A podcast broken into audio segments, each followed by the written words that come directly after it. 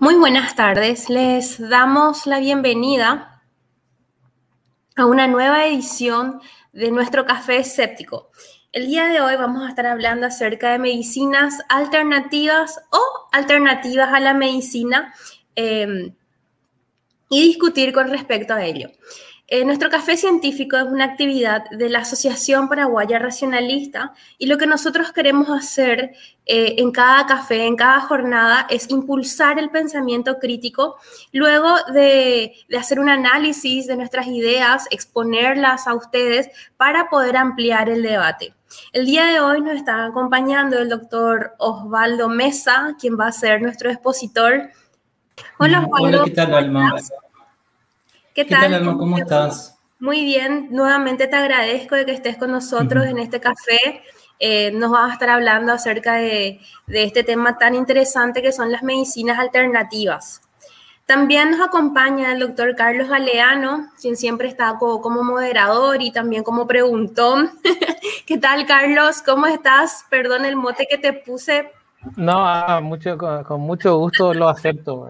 Eh, de hecho, eh, un gusto estar acá otra vez. Eh, hace rato estaba, ya estaba yo extrañando las exposiciones de Osvaldo que ya nos había enseñado tanto en los primeros cafés que hicimos este año. Eh, creo que, sí, acerca del aborto. Y creo que fueron los, cafés con más vistas que tuvimos. Realmente motivó mucho debate.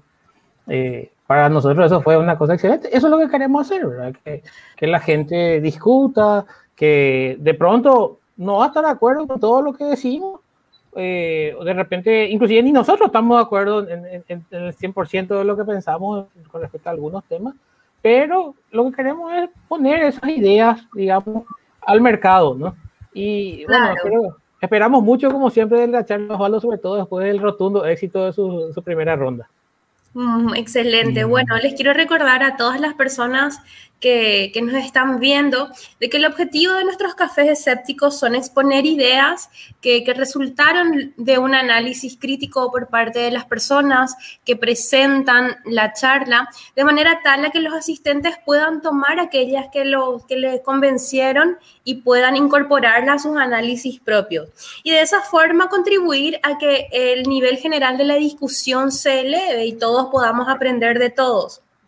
Eh, les pido también a, todas las personas que nos siguen de que compartan nuestras publicaciones, que le den like, que compartan. Estamos tanto en la plataforma de de Facebook y así también tenemos nuestro canal en, en, de APRA en YouTube. También desde ahí nos pueden ver y también ahí pueden formular sus preguntas, sus comentarios, sus observaciones. Nos encantaría que nos digan desde dónde nos están viendo y vamos a estar comentando, esas, haciendo, em, leyendo sus preguntas y sus comentarios al final de cada parte de la charla. Y sin más preámbulos, sin, más, sin nada que decir, eh, le dejo la palabra al doctor Osvaldo para que nos pueda eh, hablar acerca de las medicinas alternativas, que sé que manejas perfectamente este tema, que ya, ya lo habíamos hablado también en otros cafés, pero siempre nos piden que por favor volvamos a hablar acerca de, de las medicinas alternativas, de las pseudomedicinas. Es un tema que no se agota, que no cansa y que nos piden siempre. Así es, Alma. Sí, eh, podemos empezar ahora. Sí, puedes compartir tu pantalla, Osvaldo. Adelante, Osvaldo, muchas gracias. Sí. Gracias, Osvaldo. Bueno, eh, como había dicho Alma anteriormente, esta es una, digamos, una reedición de la primera charla que se había presentado hace tres años en otra jornada del Café Escéptico, pero queremos actualizar aprovechando la facilidad que tiene este formato del video ya sea por la calidad en sí de la grabación misma y también por en algunas otras consideraciones que van a enriquecer más la presentación aprovechando la presencia de mis dos compañeros. creemos básicamente que después de este análisis que vamos a hacer realmente el título más correcto sería, en vez de medicina alternativa, que es como quieren hacer llamar, sería alternativas a la medicina. ¿Por qué? Porque estamos convencidos que el propósito final de, este tipo de medicinas, digamos, no se cumple, ¿verdad? Que es el de curar o el de restablecer la salud del paciente, no se cumple en su cabalidad. de manera que termina siendo una alternativa a una terapia correcta.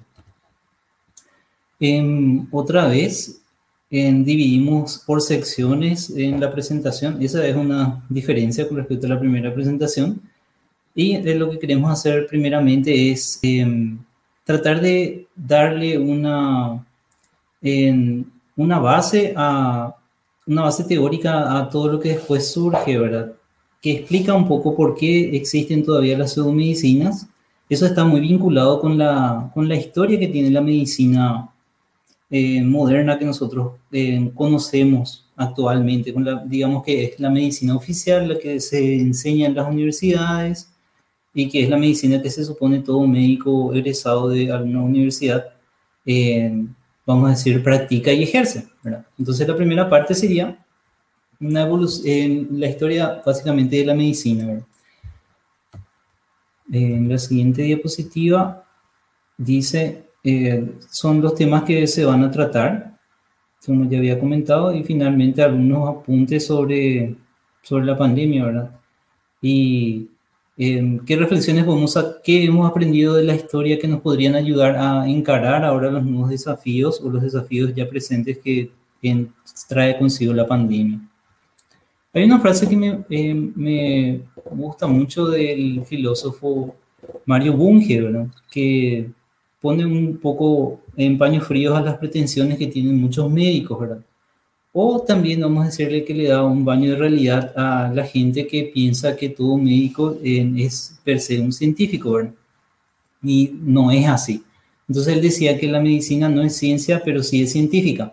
O sea que eh, la medicina eh, no genera conocimiento nuevo en sí, pero el, todo el trabajo que hace, todo el abordaje el abordaje que hace de, su fenómeno de estudio, que son las enfermedades, lo hace utilizando las herramientas que la ciencia brinda. Por eso se dice que es científica. Vamos a abordar un poco más sobre esas herramientas más tarde. Pero como digo, ¿verdad? generalmente yo diría que en la mayoría de los casos, un, alguien puede ser médico y hacer ciencia, ¿verdad? Eso se, eso se puede dar. Pero ¿qué pasa? El médico que hace ciencia, que genera conocimientos nuevos o que, eh, vamos a decirle que escribe guías o recomendaciones, no es un médico que en todos los días ve pacientes y que, qué sé yo, que, prescribe medicamentos todos los días, ve X cantidad de pacientes en consulta, que mide la presión y la temperatura de los pacientes en sala y cosas así. Generalmente esa clase de médicos eh, no hacen carrera científica y al revés, los médicos que sí eh, que sí trabajan en investigación y que sí hacen ciencia en vigente, ellos eh, no se dedican a la práctica médica diaria. Generalmente no suele ser así, por la demanda de tiempo que eso exige justamente, ¿verdad? Es muy poco probable que, que un médico ejerza ambas actividades y que su trabajo sea, vamos a decirle, aceptable en cualquiera de los dos aspectos. Bueno, en la, medicina a través del tiempo se puede considerar que eh, eh, estaba muy vinculada con muchas supersticiones y con muchas prácticas que hoy en día se considerarían salvajes, en que tenía muy poco rigor científico y que se basaban básicamente en la, en la tradición que primeramente se transmitía de forma oral y que después eh, llegó a hacerse en forma escrita de, una forma, de, de manera un poco más, digamos que más em, seria y, em, más rigurosa, pero el fundamento científico eh, en los cuales las prácticas se basaban en, tenía muy poco, vamos a decirle, científico justamente. Esta imagen es un grabado que sería así de la, prácticamente la Edad Media, en la que se muestra a una persona que está haciendo, que está teniendo una sangría, que era la, vamos a decir, la terapia médica por antonomasia. se, tenía la idea de que la sangría curaba prácticamente todo, desde la fiebre por algún tipo de infección hasta la locura o la demencia, en cualquier cosa que pasaba que tenía, que estaba sufriendo una persona enferma, decían que se podía curar a través de la sangría, ¿verdad? Esto está vinculado con la idea esa de los cuatro, de los cuatro flujos corporales, ¿verdad? Entre ellos estaba, entre ellos estaba la sangre. Y al, lado tenemos en la foto, en la foto, perdón, el retrato de George Washington, ¿verdad? que fue el primer presidente de Estados Unidos. Él justamente eh, padeció de una neumonía en vísperas de la Navidad del año de su muerte, ¿verdad? Pero se, le asistieron tres médicos que eran en supuestas eminencias de aquel entonces, ¿verdad? Y en el primer día eh, llegaron a verle a él, él estaba padeciendo una neumonía bastante intensa y lo que primeramente le hicieron fue, justamente como estaba en boga en esos días, una sangría, ¿verdad? Aproximadamente dicen que le sacaron como dos litros de sangre en el primer día. Y después como no mejoraba prácticamente en el segundo día, eh, volvieron otra vez los médicos a tratarle, vieron que no mejoraba y le volvieron a retirar, a eh, extraer cantidades ingentes de sangre hasta que finalmente probablemente él haya muerto por, como consecuencia de la, digamos que de la sangría, antes que de la enfermedad propiamente dicha. No se sabe, pero... Sí. para poner más un, un, contexto, eh, ¿cuántos litros de, de, sangre se estima que hay en el cuerpo de un adulto normal, sano, digamos, aproximadamente? aproximadamente 5 litros se supone que hay, bro. O sea, sacarte 2 litros es una proporción gigantesca de lo que... vamos a decirle que se podría tolerar una hemorragia de esa clase, pero la, la diferencia va a estar en, en, qué tiempo se hace eso, ¿verdad? No es lo mismo en perder dos litros de sangre en media hora que perder un litro de sangre en dos días o en cuatro días, ¿verdad? El cuerpo empieza a, empieza a activar ciertos mecanismos que tratan de, de, mantener la cantidad de líquido circulante en el cuerpo, que se llama, que se dice volemia, ¿verdad? Pero si es que el cuerpo pierde muchísima sangre en, tiempos muy pequeños, en tiempos muy cortos, eh, eh, ese mecanismo de compensación eh, no es suficiente para poder compensar esa demanda, ¿verdad? Y entonces se produce una falla circulatoria. Bueno, y más pensando que el cuerpo ya estaba, digamos, peleando con una infección severa, así que... Sí, por supuesto, claro. Entonces, el, esto sirve para ilustrar el, cuáles eran eh, las prácticas que se tenía, una de las prácticas que se tenía con la medicina oficial, básicamente, ¿verdad? Entonces nos sorprende que la gente en, en general, la gente que era, vamos a decirle, que no estaba familiarizada con estos conocimientos, viera a la medicina como algo bárbaro de repente, ¿verdad? Que no se diferenciaba mucho de lo que otra gente que no era médico eh, ofrecía, ¿verdad? Bueno, eh, Después volvemos, el, ah, y como les decía, ¿verdad? Estas prácticas, no, más allá de la tradición oral y de, de estar, vamos a decirle, apoyadas por un, por un grupo de, de personas que eran consideradas académicos, no tenían mucho, mucho otro respaldo, ¿verdad? O sea que eh, tenían muy en cuenta los resultados a la hora de evaluar sus terapias, ¿verdad? Ellos, ellos practicaban, en, por ejemplo, la sangría el, y no importaba si se curaba o empeoraba la persona, eso no repercutía, no había como una especie de retroalimentación para reevaluar las prácticas. Eso sería un pensamiento muy moderno ya para aquel entonces. Es algo muy simpático porque ellos usaban lo que se llaman lancetas, que son como, como agujas grandes ¿verdad? para hacer la sangría a los pacientes. Y eh, a modo de recordatorio, creo que el The Lancet, que es la revista médica eh, inglesa, lleva ese, ese nombre justamente por, en, memoria de ese tipo de prácticas. Eso es un dato curioso más. Bueno, pero después se avanza hacia el siglo XVIII, ¿verdad?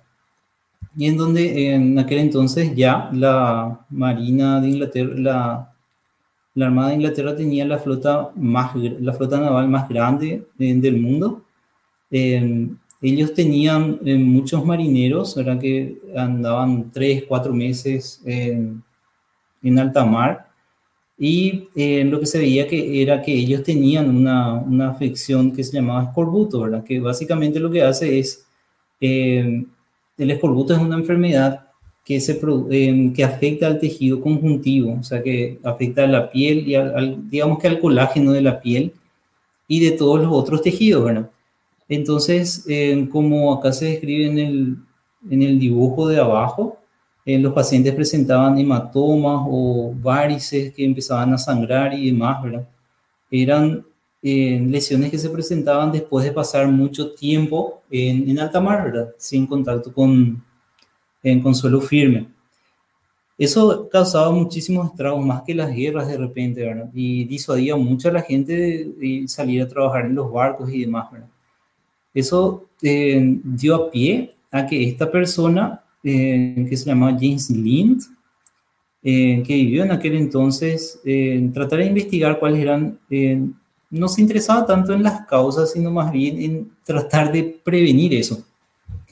El caso es que eh, marcó un hito en la, en la forma de hacer medicina, porque él hizo un experimento en la Armada, en la Armada Británica, en la cual trataba de, de prevenir o de curar este tipo, esta enfermedad, ¿verdad? que era el escorbuto. Y la, la, gran idea que él tuvo como, vamos a decir, como pionero eh, fue eh, de dividir a los marinos en diferentes grupos. Se sabe que, por ejemplo, dividió a, cuando hizo su experimento en, en, 1942, en, si mal no recuerdo, dividió a todos los eh, a todos los marinos en seis grupos y a cada grupo le empezó a alimentar de una forma distinta. Eh, por ejemplo, a un grupo les daba sidra, a otro grupo le daba otro tipo de, eh, por ejemplo, empastes se llamaba, que eran, digamos que eran como una especie de, de, pastas, ¿verdad? Que se hacían con aderezos, con ajo, con mirra, otros condimentos y demás, ¿verdad? A otros grupos le daba otro tipo de líquidos, ¿verdad? Una, por decirlo, litriolo, que era como una especie de ácido en sulfúrico diluido, ¿verdad? En cantidades en grandes de agua, ¿verdad? Eso le daba, por ejemplo. Y a otro grupo le daba le llegó a dar eh, naranjas y limas, dicen. De manera que durante cierto tiempo él observó cómo se comportaban estas personas y vio que el escorbuto no aparecía en personas que tenían como alimentación principal o como complemento, mejor dicho, en las naranjas, los cítricos. Entonces ahí eh, se percató que no todas las terapias funcionaban igual y que había algún vínculo entre el uso de los cítricos en la alimentación y la prevención del escorbuto.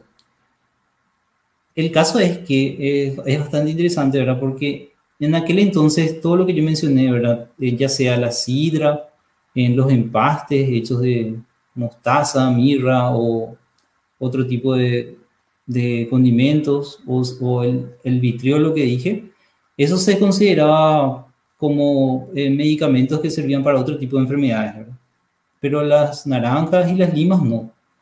Entonces, en, retrospectiva, lo que él estaba haciendo era justamente usar como una especie de medicina alternativa para estos pacientes, ¿verdad?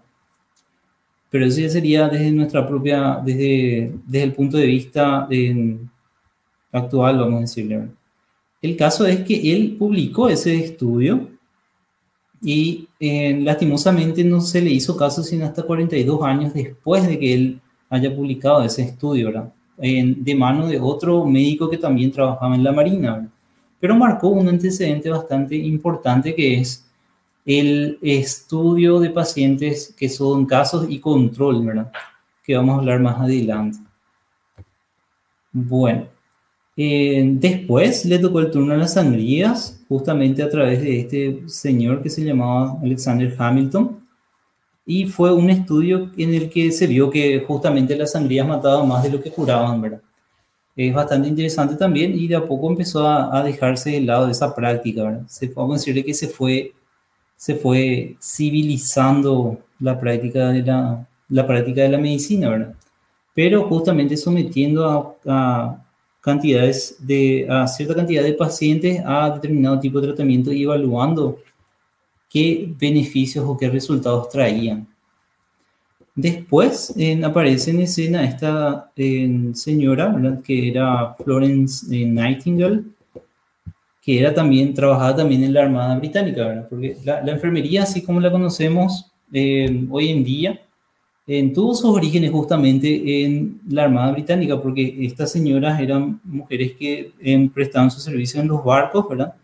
Y em, tenía también mucho de empirismo su, en sus prácticas, vamos a decirlo, ¿verdad? Que no había un instituto, una academia que enseñara, que les enseñara a ellos lo que es la enfermería, porque ella era enfermera, sino que más bien eran básicamente asistenciales, ¿verdad? Pero ella tuvo el tino de vincular, por ejemplo, eh, los hábitos higiénicos con la aparición de las enfermedades, ¿verdad? Y gracias a, su, eh, a sus iniciativas se pudo lograr que muchos conceptos de higiene que hoy en día son bastante corrientes se pudieran implementar y que esas medidas fueron bastante innovadoras en aquel entonces, ¿verdad? Y eso se le debe a esta señora. Eh, justamente el, en su, cumpleaños se conmemora el día, el día Internacional de la Enfermería. ahora mismo no me acuerdo la fecha, pero era, creo que era allá por mayo, era. Pero es por, por, por esta señora justamente. Entonces, lo que dice, la, la, como dice la diapositiva, esta señora, em, vamos a decirle que recalcó la importancia del uso de las estadísticas en, el, en las prácticas médicas, ¿verdad? Y Osvaldo, perdón, 12 de mayo. 12 de mayo. Ah, genial. Perdón. Sí. De lujo, gracias. Entonces, no solamente sirve eh, para establecer lo que funciona, sino que sirve para que uno pueda demostrar con documentos, ¿verdad? Que ese tratamiento funciona, ¿verdad? Y eso es un concepto bastante vigente ya hoy en día en la salud pública, ¿verdad? que, de lo cual podemos discutir eh, más tarde justamente. Pero eso se le debemos a esta señora. Y después ya llega el siglo XX, en el cual todo ya se hace de forma más estructurada, ¿verdad? En el sentido de que eh, ya se conocen cuáles pueden ser las herramientas que pueden servir para legitimar no un tratamiento. Y después aparece en escena este señor que es de la, este canadiense, ¿verdad? Que eh, digamos que impone el concepto de la medicina basada en la evidencia, ¿verdad? O sea que básicamente lo que dice es que si es que vos querés recomendar un tratamiento, ese tratamiento tiene que tener un respaldo que diga que eso funciona. De manera que em, se puede decir que ese concepto, esa idea revolucionó la medicina porque marcó un antes y un después, en, el sentido de que anteriormente las cosas se hacían, digamos que por la experiencia misma del médico nada más, ¿verdad? Si es que, por ejemplo, en su día a día él veía que determinado tratamiento o determinado medicamento le funcionaba a sus pacientes, él, eh, se empecinaba con eso básicamente y no, eh, no miraba más allá de eso, ¿verdad? Pero el, cuando se impone el concepto de la medicina basada en la evidencia, ya es, digamos que las cosas se hacen al revés, ¿verdad? Entonces uno primero mira la evidencia que hay para eh, prescribir o recomendar determinado tratamiento y después receta ese tratamiento. Sería ya al revés, pero con las ventajas que em, con las ventajas que los estudios serios em, dan, ¿verdad? De eso vamos a hablar enseguida otra vez. Osvaldo, que quería nomás destacar, me parece súper interesante, quiero decir los nombres de las personas porque algunas personas nos van a escuchar em, por Spotify después. Entonces, eh, vos hablabas de, Florence Nightingale, que es la, prácticamente la, creadora de la, de la, enfermería moderna y del uso, también del uso de estadísticas en la, en la medicina, por, lo que nos dijiste, ¿no? Y eso era allá por 1850 eh, y algo, ¿no? O sea, eh, mediados del siglo XIX. Y y sin embargo, o sea, ahí hay un salto gigantesco de tiempo, porque después el siguiente dato que nos da, supongo muchas cosas habrán ocurrido y también la, medicina habrá sido influenciada por, por todos los otros desarrollos que, que se vinieron dando, ¿no? O sea, la ciencia, en esa época en Inglaterra, la ciencia se estaba usando para generar resultados excelentes en la industria, ¿no? O sea, se, se daba la revolución industrial en la época victoriana y demás cosas. Entonces, eh, se, nota que también acompaña el, el, progreso eh, la medicina, ¿verdad? Pero me llama impresionantemente la atención ese, ese, esa grieta entre 1856 con Florence Nightingale y después nos hablas de 1992 recién, eh, con este señor David Sackett, que dijiste que es canadiense, en donde recién ahí se, se, digamos, toma forma el concepto ese de medicina basada en evidencia. O sea, eh, sí. No sé si hay. Perdón, eh, no, sé si hay otras cosas, que evidentemente hay muchas cosas que se saltaron, ¿verdad? Pero parecería como que demoró muchísimo del, del, trabajo pionero de, de, Florence Nightingale y la introducción de las estadísticas y demás cosas, hasta una formalización más eh, orgánica de, de, la, de la medicina, ¿no? O sea, uno mira así y son, son prácticamente 150 años, ¿no? Eh, exactamente. Lo que pasa es que en el, digamos que la historia misma de la medicina está marcada mucho por la tradición y toda esta gente, ¿verdad? Que fue pionera en su forma de pensar y que revolucionó, vamos a decir, la medicina, tuvo que luchar mucho con el escepticismo de aquel entonces, ¿verdad? Porque imagínate, hasta hoy en día se ve en muchos en, muchos otros, en muchas otras disciplinas, ¿verdad? En que hay cierta, cierto rechazo o cierta, eh, digamos que animadversión a, las, a los cambios, ¿verdad? Del status quo siempre quiere imponerse, ¿verdad? Eh, justamente porque es lo que generalmente los grupos de poder tratan de mantener, ¿verdad? Y por decirte hace rato, James Lynn, por ejemplo, publicó sus estudios en 1842, ¿verdad? Pero, fin, perdón, no quiero equivocar las fechas. perdón, 1742. Pero, como te digo, ¿verdad? Eh, mucho tiempo después se hizo, se le dio la, se le prestó la, la atención adecuada a sus trabajos, justamente porque eh, nadie consideraba que la naranja o que la lima sea un medicamento, ¿verdad? eso no se, le, no, no se le pasaba a la gente por la cabeza, ¿verdad? Y ahí viene el, el uso que en Florence Nightingale le hizo a las estadísticas, porque ella pudo demostrar que las medidas que ella implementaba, como dice por ejemplo el parto en la casa, en cosas así, tenían una incidencia que se podía demostrar con los números, ¿verdad?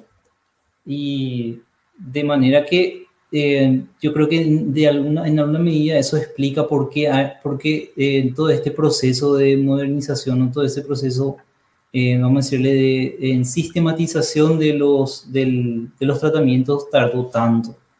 Pero yo lo que pasa es que voy a ir, a medida que voy tratando los, algunos, algunas pseudomedicinas y algunas, algunos otros aspectos de este tema, eh, voy a ir hablando sobre hitos que se, se van ubicando en diferentes etapas.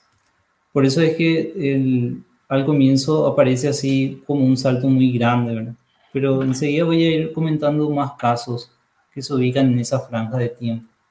Osvaldo, una, una consulta ahí, ya que volviste a lo de Florence Nightingale y el parto en la casa. No sé exactamente eh, en, qué consiste su, eh, aporte específico con el tema del parto en la casa. O sea, ella estaba eh, promoviendo eso como una alternativa a algo o estaba diciendo que había que abandonar eso, no, no, entiendo.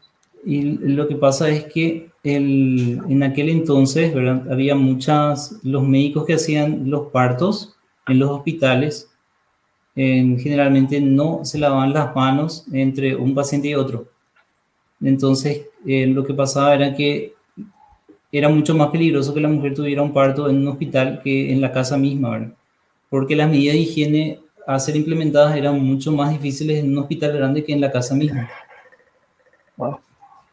Qué interesante. A eso se refiere. Bueno. Un dato que yo no manejaba. ¿A qué te referías, no? que no manejaba de que en, ese momento histórico eh, los partos en los hospitales em, eran un riesgo mayor para las mujeres eh, parturientas que tener en casa, ¿verdad? Hoy día vos hablas de parto en casa y, se refiere totalmente a otra cosa que no tiene absolutamente nada que ver con las normas de higiene, porque se supone que en el hospital eh, se, se rige de manera estricta los protocolos de limpieza y de sanitización. No, jamás imaginé que, que en ese momento histórico se, se, preferían los partos en casa por ser más higiénicos los domicilios que los hospitales. Sí, por ejemplo. Así es. Bueno, entonces, como les había comentado, eh, la medicina basada en la evidencia es justamente lo que dice, ¿verdad? Es el uso concienzudo, explícito y juicioso de la mejor evidencia actual disponible para tomar decisiones en el tratamiento de los pacientes individuales. Eh, eso tiene varios aspectos otra vez, ¿verdad? varias aristas, eh, sobre todo cuando se va a implementar medidas de salud pública, se trata de ver cuál es el costo de un determinado tratamiento ¿verdad? para poder implementar a la mayor cantidad de gente y de manera que eh, haya una relación em, lo más favorable posible entre el costo del tratamiento y la efectividad de ese tratamiento. Bueno. Y después, eh, esto era a modo de ilustrar básicamente de cómo alguien puede estar tan equivocado durante cierto tiempo y cuál es, el, eh, cuál es la ayuda tremenda que la ciencia eh, puede llegar a dar, ¿verdad? Y como dice, ¿verdad? Justamente, anteriormente, antes de que se supiera un poco más acerca de lo nocivo del cigarrillo, habían varias publicidades de que justamente pagaban las tabacaleras para que los médicos recomendaran que la gente fumara. Eso a nosotros ya nos suena, eh, parece chiste ya hoy en día, ¿verdad? Pero eso era algo que ocurrió, ¿verdad? Y ocurría porque justamente no se conocían cuáles eran eh, las consecuencias que había en el, con el, el, tabaquismo, ¿verdad? Hoy en día considerado ya, considerado ya una enfermedad. En, porque justamente aparentemente no había esa iniciativa de tratar de investigar un poco cuáles eran las causas de determinadas enfermedades. ¿verdad? Eh, por eso es que puse esa, esa el dibujo de esa la foto de esa publicidad ahí. Pero después apareció en este señor que se llamaba Richard Doll, junto con otro médico que se llamaba en Bradford Hill. Ellos llegaron a publicar en un estudio en el cual se correlacionaba el hábito del cigarrillo, o sea, el tabaquismo, con la aparición de, de cáncer de pulmón, ¿verdad? Y en eso muestra en lo serio que es el trabajo y cómo se, em, se, puede llegar a establecer pautas a través de esta clase de trabajo, y em, plantea toda una reformulación de las políticas em, públicas justamente, ¿verdad? Porque después de este estudio del tabaquismo, ya el, cigarrillo en sí eh, ya no fue más visto anteriormente como algo inocuo, ¿verdad? Sino como, un, como, un, como algo cancerígeno justamente, ¿verdad? Y eso motivó muchísimas reformas en la industria tabacalera que hasta hoy en día siguen, ¿verdad? Justamente con el puntapié inicial de todas esas reformas fue este trabajo. De publicaron en su totalidad dos trabajos. El primero, al primero no le hicieron tanto caso, em, porque parecía una herejía en aquel entonces. Y al segundo trabajo, en el segundo trabajo publicaron un estudio donde había mucha más gente y en la correlación que había era mucho más alta otra vez, ¿verdad? Eh, entonces eso, digamos que eh, hizo mucho más fuerte ese vínculo, esa correlación entre ambos fenómenos, ¿verdad? La aparición de cáncer con el tabaquismo. Y bueno, hoy en día, desde hace poco, es que ya, por decirlo así, se prohíben las publicidades de, de cigarrillos en la televisión pública, ¿verdad? Eso anteriormente no había. Pero de a poco se van aceptando las las, los resultados que muestran los estudios. Eh, eso es lo que quería destacar de esta diapositiva nada más. Y esa era básicamente la primera parte. Lo que quise destacar en, en, este, vamos a decir, en esta primera parte, si bien hay un trecho muy largo que voy a explicar después otra vez, Em, explica más o menos cómo se fue formalizando el ejercicio de la, de la profesión médica. Y como dije, ¿verdad? La medicina no es ciencia en sí, sino que es una disciplina que utiliza las herramientas de la ciencia o utiliza los datos que aporta la ciencia para poder mejorar cada día en el abordaje que hace de las enfermedades. Ah, si es que tienen alguna pregunta o quieren agregar algo, yo creo que es el momento. Sí, Osvaldo, yo, yo antes, antes de pasar si hay consultas, yo querría consultar algunas cosas. No sé si Alma tenía algo que querer decir, yo te espero. No, yo estoy eh, satisfecha con la primera parte que, que nos expuso el doctor Osvaldo. No, no tengo ningún comentario ni ninguna duda y tampoco no tenemos ningún comentario ni pregunta dentro de nuestras plataformas. Así que, Carlitos, metele nomás. Bueno, perfecto. Eh, Osvaldo, me pareció muy rescatable eso que dijiste de, de Mario Bunge y creo que se puede eh, de pronto malinterpretar y vale la pena insistir. Eh, o sea, lo que yo entiendo de la frase de Bunge es que el ejercicio, la práctica de la medicina, eh, eso que vos decías, atender al paciente, diagnosticar la condición del paciente, decidir el tratamiento y demás cosas, eh, si bien es un, un, trabajo en el cual hay que descubrir qué está pasando y decidir qué hacer, no es en sí un, un proceso enteramente científico, sino que es la aplicación del resultado de los conocimientos científicos. O sea, eh, yo lo que querría enfatizar es que no, eh, como, como ya dijiste, ¿no? solamente eh, insistir eh, en que es, claro que existe investigación en medicina y existen médicos que son investigadores y existen descubrimientos y conocimientos nuevos en medicina, ¿no? Solo que hay que distinguir el ejercicio de la medicina con el paciente y el proceso de generación de conocimientos en, en, en medicina que después van a ir a alimentar ese ejercicio de la medicina con el paciente, ¿no? O sea, eh, haciendo una, una, analogía, por ejemplo, ¿no? Eh, con, otras profesiones, podríamos decir, por ejemplo, en la ingeniería también es así, ¿no? O sea, la persona que eh, hace los cálculos para un edificio está aplicando ya los conocimientos. que son el resultado de años de investigación previos y verificaciones y demás cosas. Entonces, un poco también así como en, en, en el, de la manera ingeniería industrial de hacer las cosas, eso se va traduciendo a, la ingeniería y se ve, a la medicina, perdón, y se ve también en las ventajas de hacer, hacer de ella una disciplina científica, como decía Mario Bunker. Claro, totalmente. La diferencia, eh, la analogía es muy válida en solamente que el, el, objeto de estudio, o sea, que el material de trabajo del, del médico es bastante difícil, bastante distinto, ¿verdad? Eh, o sea, como estamos trabajando con seres humanos, es por eso que eh, se, se, le ubica en otra categoría prácticamente a la profesión médica, ¿verdad? El, yo siempre digo, eh, y creo seriamente, ¿verdad?, de que realmente la labor que el médico, vamos a decirle, el médico del día a día hace es una labor técnica, ¿verdad? Pero bastante noble porque, digamos, que trata con la salud de la gente, ¿verdad? Que entre las tres cosas, ¿verdad? Digamos, salud, dinero y amor, la más importante sobre todo es la salud, ¿verdad? Es por eso que goza de ese estatus que tiene, ¿verdad? Pero realmente, si vamos a sincerarnos, el, el, trabajo es, básicamente es algo técnico, ¿verdad? Porque aplica conocimientos que eh, vinieron de otros campos, ¿verdad? Claro, claro. Eh, bueno, y, y, una cosa que quería comentar, a ver, no quería dejar pasar antes de, de, ir al siguiente tema, eh, es que los ejemplos que diste son muy interesantes, eh, en donde hay cambios de postura, ¿no? Eh, vos mencionaste el caso de, de, del trabajo de Florence Nightingale, en el que ella eh, dice, mirando la evidencia, es mejor hacer el parto aquí que allí, dadas las condiciones en las que las cosas se desarrollan actualmente, ¿no?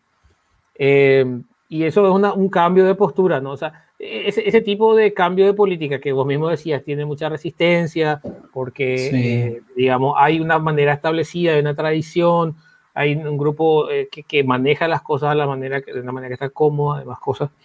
Eh, pero esos son, son, son elementos característicos de la introducción de la perspectiva científica en las cosas, ¿no? O sea, cuando uno empieza, empieza, a meter la perspectiva científica, es decir, empieza a decir, vamos a ver si esto realmente es así, cuál es la evidencia en favor de esto, eh, acaba dando, volteando algunas cosas que, que, hace mucho tiempo hacíamos y de repente descubrimos que no era lo mejor. Entonces, claro. a lo que quiero llegar con esto es que muchas veces eso se toma como una evidencia en contra de la seriedad de la medicina como una disciplina. la gente te dice, por ejemplo, con ese mismo ejemplo, yo he visto esto, que, que con ese mismo ejemplo que vos diste del tabaquismo, en el que antes los médicos decían que fumar era bueno y ahora dicen que es malo. La gente dice eso, no, no, saben lo que están hablando porque cambian de opinión. Ah, claro. Eh, te dice más o menos como, bueno, mañana van a decir que es bueno fumar otra vez. Eh, pero digamos, en realidad eso es una, o sea, el cambio de opinión, cuando es fundamentado en, evidencia, en hechos, es, es, prueba de que se están haciendo bien las cosas y probablemente hay cosas que hoy pensamos que están bien, que van a ser revertidas, pero eso no es motivo para rechazar lo que tenemos eh, a corazón, ¿no? Tendríamos que hacerlo en base a la evidencia. Absolutamente. Esa es eh, justamente la, la, que marca la pauta, es la evidencia. O sea, que es la, la aproximación más eh, certera que nosotros tenemos de la realidad, ¿verdad? Que en, en, el ámbito médico se traduce en estudios, ¿verdad? En estudios que son, eh, que cumplen ciertas características, ¿verdad? Y en, más, más allá de eso, no podemos avanzar, pero tampoco podemos negar lo que ella dice. ¿verdad? Osvaldo, quería nomás mencionar que si bien no hay consultas entre la audiencia, hay eh, un par de personas que nos, nos cuentan que nos están escuchando de España. Eh, yo por lo menos no sabía que, no, que nos escuchaban de España también. Así que eh, qué gusto, qué bueno estar llegando tan lejos, ¿no? O tan cerca también. tan cerca nuestro. Sí les recuerdo, les recuerdo a las personas que nos ven eh, y nos escuchan, el doctor Osvaldo Mesa está en Alemania y el doctor Carlos Galeano está en Reino Unido. Así que por eso ellos hicieron ese comentario de que España les queda cerca a ellos y, lejitos para nosotros que estamos en Paraguay, ¿no es cierto?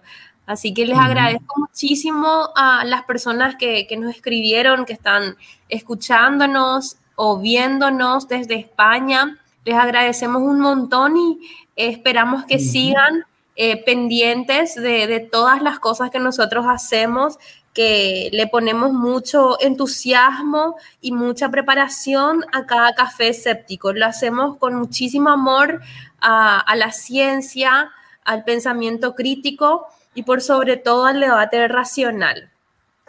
Veo que tenemos un comentario, pero me parece que hace referencia a lo que vas a mencionar en la parte posterior. Entonces, eh, si es, eh, creo que es mejor dejarlo para cuando hablemos de ese tema. Claro, está bien.